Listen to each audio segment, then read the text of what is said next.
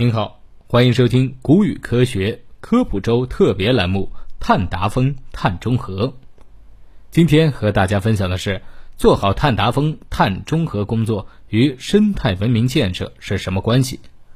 二零二一年三月十五日，习近平总书记在中央财经委会议上指出，要把碳达峰、碳中和纳入生态文明建设整体布局。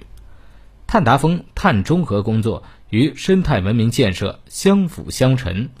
从传统工业文明走向现代生态文明，是应对传统工业化模式不可持续危机的必然选择，也是实现碳达峰、碳中和目标的根本前提。同时，大幅减排，做好碳达峰、碳中和工作。又是促进生态文明建设的重要抓手。工业革命后建立的基于传统工业化模式的工业文明，代表人类历史上伟大的进步。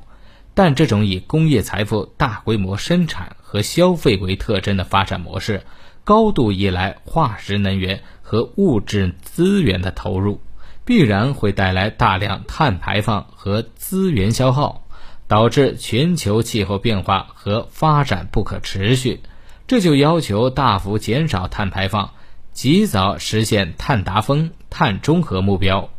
一方面，实现碳达峰、碳中和目标，其根本前提是生态文明建设。碳中和意味着经济发展和碳排放必须在很大程度上脱钩，从根本上改变高碳发展模式。从过于强调工业财富的高碳生产和消费，转变到物质财富适度和满足人的全面需求的低碳新供给，这背后又取决于价值观念或美好生活概念的深刻转变。绿水青山就是金山银山的生态文明理念，就代表价值观念和发展内容向低碳方向的深刻转变。另一方面，深度减排实现碳中和，又是生态文明建设的重要抓手。从传统工业化模式向生态文明绿色发展模式转变，是一个创造性毁灭的过程。在这个过程中，新的绿色供给和需求在市场中从无到有出现，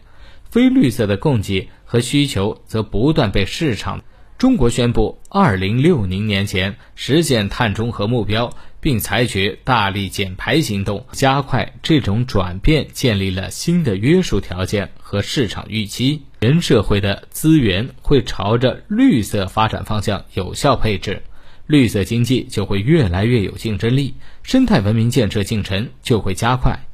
好了，今天的分享就到这儿，我们下期节目再见。